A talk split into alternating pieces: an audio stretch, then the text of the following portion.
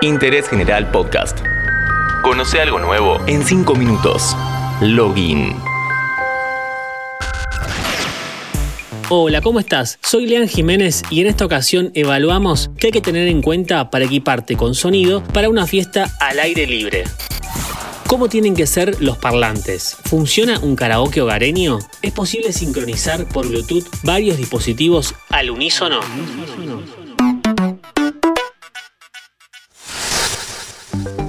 Hola, soy Cristian Soria, gerente comercial de Univel Argentina. Nosotros comercializamos Panacom en forma exclusiva para Argentina y otros países, entre otras marcas que contiene la compañía. Hoy charlamos 5 minutos con Cristian Soria, quien se dedica al rubro y nos da unos tips para tener en cuenta a la hora de comprar un equipo. Si tenemos pensado hacer una fiesta al aire libre en un ambiente despejado y no tenemos el presupuesto de una disco o un bar, de todas formas existe la posibilidad de que te puedas equipar con un muy buen sonido. Cristian, ¿qué cosas hay que tener en cuenta a la hora de elegir un parlante hogareño? Creo que en general los equipos hoy en día tienen varias opciones para funcionar correctamente en lugares privados o públicos. Para obtener un buen sonido en general debemos tener en cuenta varias cuestiones. Una es el tamaño del equipo o caja. Dos, el material de la caja de sonido. No es lo mismo plástico que madera para obtener mejor sonido. Tres, tener una potencia real, se llama RMS del equipo, para saber qué alcance podemos tener. Y cuatro, que es muy importante, es saber si el equipo posee ecualizador manual y digital. En muchos casos el manual es evidente y el digital a veces se da por app o en el equipo mismo. El karaoke, ese invento japonés que nació en los 70 y que luego llegó a todo el mundo. Hoy es mucho más accesible. Uno puede armar su propio karaoke hogareño.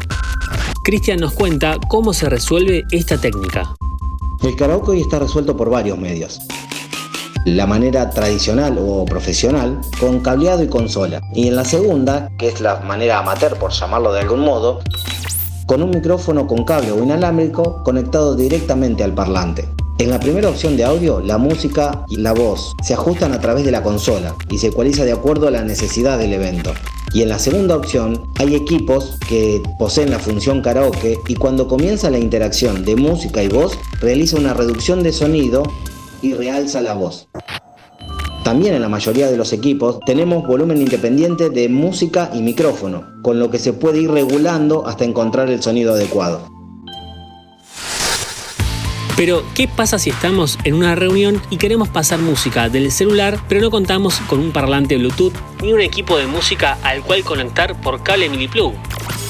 Hay una app que resuelve este problema, AmpMe.